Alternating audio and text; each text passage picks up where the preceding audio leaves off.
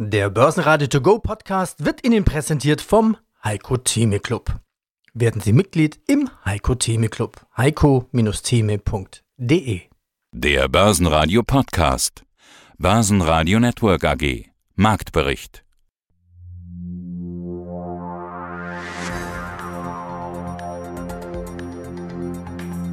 Die Zahl des Monats August heißt 3,9% Inflation.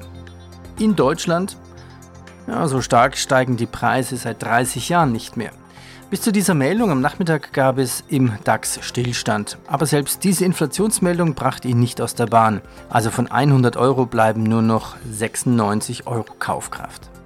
Schlusskurse in Frankfurt, DAX plus 0,2% bei 15.887 Punkte. Der MDAX plus 0,4%, 36.268 Punkte. Und der ATX in Wien, der Total Return 7.228 minus 0,06%, also unbewegt. Aus dem Börsenradiostudio A begrüßt Sie heute Peter Heinrich. Der DAX also im Stillstand. Warum war das ja auch schon vor dem Notenbanktreffen am Freitag der Fall? Wie viel mehr wissen wir denn nach Jackson Hole? Mein Name ist Marco Bartel, ich bin Kapitalmarktstratege der Postbank. Lassen Sie uns über Jackson Hole beginnen und sprechen.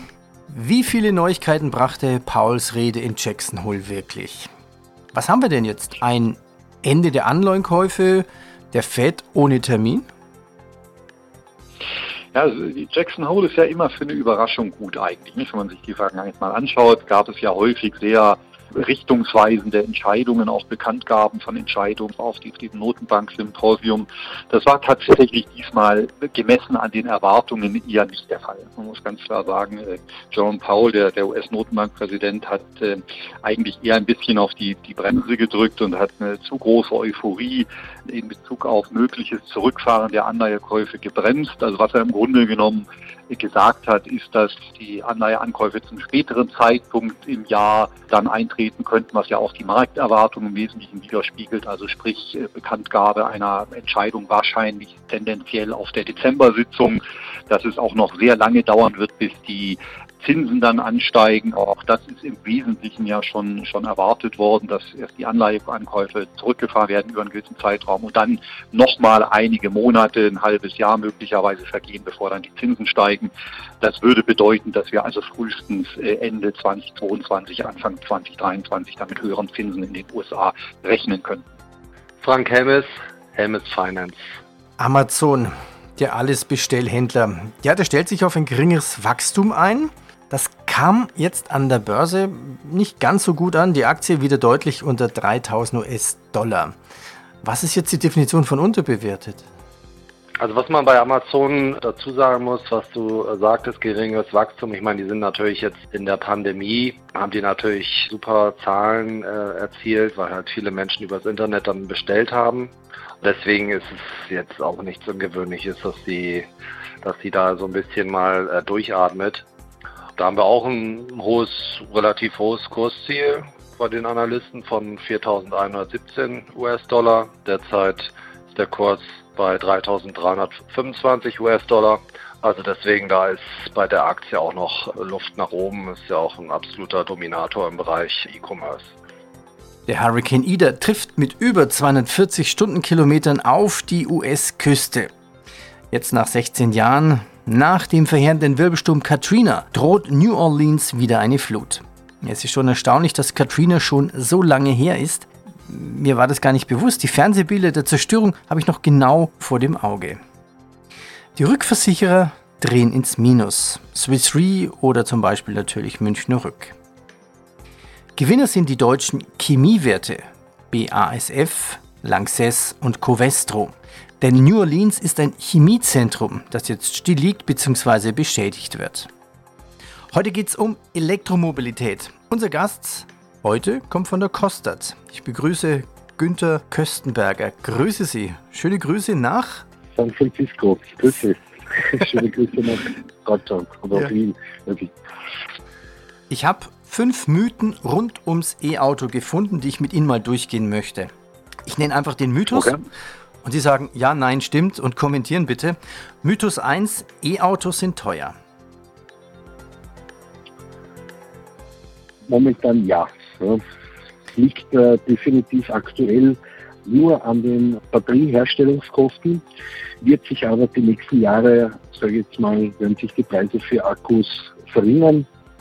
Und ich gehe davon aus, dass spätestens 2025 der, das Level erreicht wird, wo ein Elektrofahrzeug, sprich des jetzigen Verkaufspreis eines, eines äh, Verbrennungsmotors erreichen wird. Ja? Ein Fahrzeug mit Verbrennungsmotor. Mythos 2. E-Autos haben eine geringe Reichweite. Ähm, kommt, wie gesagt, ganz auf, auf die Energiedichte äh, der Batterie im Fahrzeug an. Aktuell sind Reichweiten mit 100 Kilowattstunden Batterien von bis zu 800 Kilometer möglich. Ja. Und somit würde ich das jetzt äh, äh, mittlerweile schon ausschließen, weil das doch schon eine ordentliche Reichweite ist und kostet, wie gesagt, nach, aktuell noch nach wie vor relativ viel Geld, aber wird sich, wie gesagt, die nächsten Jahre nach unten korrigieren. Die Gewinne und Verlierer im DAX, Covestro plus 2,1%, Siemens Energy plus 1,8% und Merck plus 1,3%. Die DAX-Verlierer minus 1,4%, Delivery Hero, München Rück minus 1,3% und FMC verliert 1%. Fraport Jetzt bin ich gespannt auf deine Analyse. Im Hoch bei 63 im Juni, heute bei 56 XXX. Ja, auch hier 4% unterbewertet. Was halt das Schöne bei Flughäfen sind, haben halt auch einen sehr hohen Burggraben. Also jetzt bezogen auf die Region, wenn man jetzt mal bei Fraport nur Frankfurt nimmt, die haben ja auch noch andere Flughäfen. Das ist halt immer, wenn man jetzt in der Region um Frankfurt wohnt, was auch roundabout 200 Kilometer Umkreis, da nimmt man meistens den Frankfurter Flughafen. Ja, also deswegen der Punkt da ist halt immer, dass die einen großen Burggraben haben, Flughäfen. Man geht nicht irgendwo zu einem Flughafen hin, der 400 oder 500 Kilometer entfernt ist. Das, das macht einfach keinen Sinn und das ist halt das Schöne bei, bei Flughäfen, ja, dass die relativ sicher sind. Natürlich nicht so große Wachstumschancen, das ist klar, aber kann man halt dann gut seinen Gewinn machen, wenn man zugreift, wenn eine Aktie stark unterbewertet ist. Mein Name ist Franz Jurkovic, ich bin der CEO der Weinpex Finanz- und Beteiligungs AG in Wien. Thema Gewerbeimmobilien. Als Vermieter vermute ich, haben Sie ja Glück. Ich vermute, die meisten Mietverträge sind langlaufen, fünf Jahre und mehr.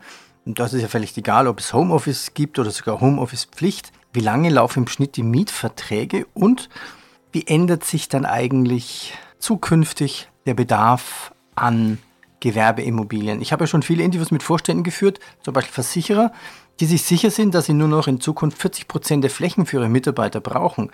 Zudem soll das Büro in Zukunft ja irgendwie anders sein. Was haben denn Ihre Kunden für Wünsche?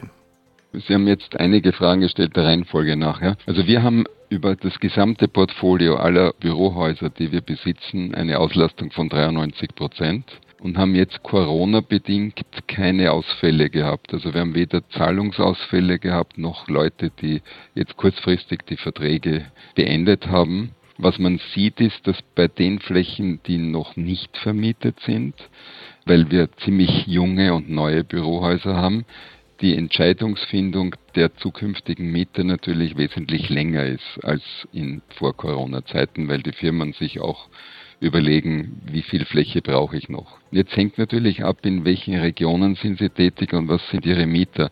Ich bin vollkommen bei Ihnen, dass Finanzdienstleister, Versicherer, Banken wahrscheinlich einen Teil im Homeoffice, also ihrer Mitarbeiter im Homeoffice belassen werden. Aber was wir sehen, sind IT-Firmen, Engineering-Firmen, die sehr wohl nach wie vor Wert darauf legen, dass die Mitarbeiter zumindest drei, vier Tage die Woche im Büro sind.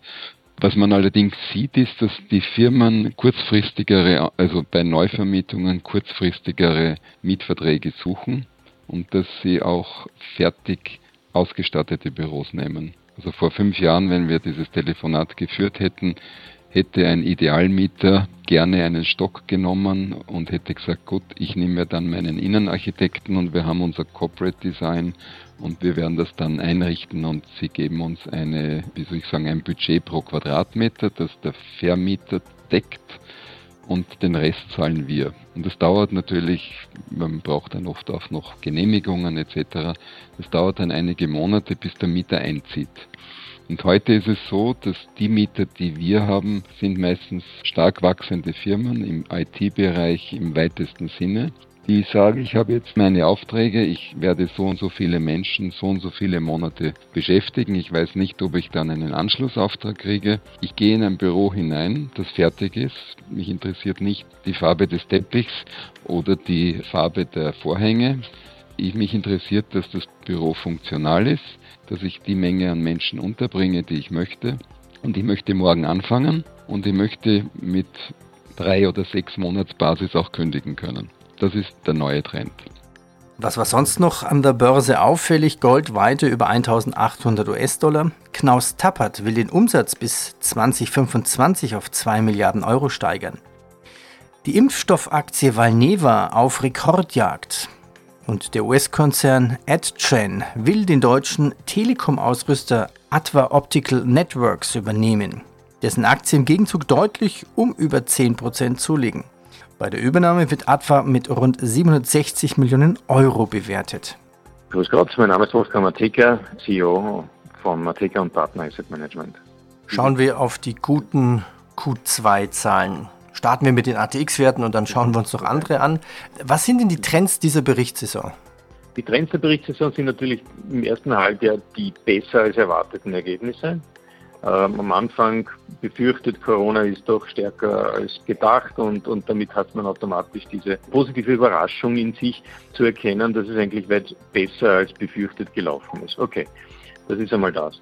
Das Zweite ist, dass die europäischen politischen Momente sich nicht so oder sagen wir es anders, verantwortungsbewusst verhalten haben. Sprich, die fiskalpolitischen Maßnahmen sind bestehen geblieben, hat vielleicht sicher auch mit den Wahl in Deutschland zu tun, aber in Summe gesehen sind die Finanzminister jetzt nicht gegen den Kapitalismus, auch wenn sie manchmal dagegen sprechen, aber die Unterstützung der Wirtschaft bleibt der Faktor.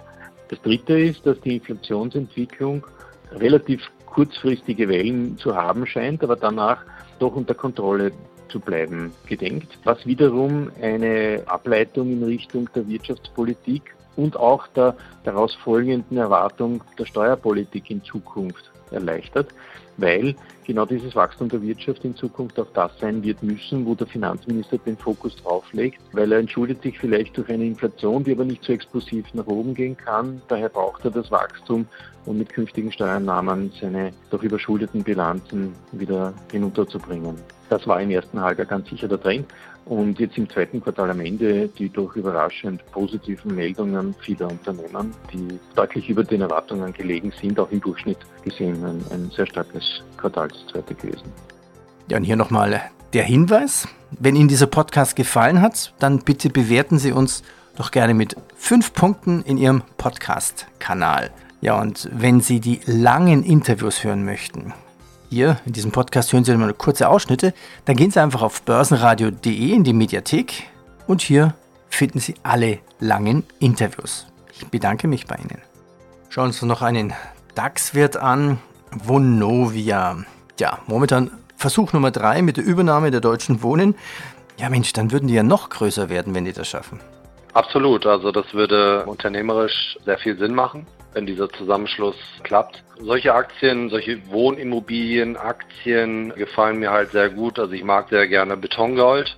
Und was halt schön ist, ähm, auch jetzt generell für Anleger, die jetzt nicht so die finanzielle Power haben, um jetzt sich jetzt halt selber eine Wohnung zu kaufen, diese vermieten, bietet sich sowas halt als Vehikel an, ja, um halt in den Immobilien zu investieren. Da hat man halt eine Streuung von mehreren hunderttausend äh, Wohnungen. Ja, also man hat da nicht so das äh, Mieterrisiko, wenn man einen schlechten Mieter reinbekommt. Bei solchen Wohnimmobilien-Holdings, was da eine ganz schöne Kennzahl ist, die wird immer in den Geschäftsberichten äh, ausgewiesen. Da wird dargelegt, was für einen Wert das derzeitige Wohnimmobilienportfolio von so einem Unternehmen, was für einen Wert das hat, ja, also wie viele Milliarden. Und das ist der sogenannte NAV-Wert.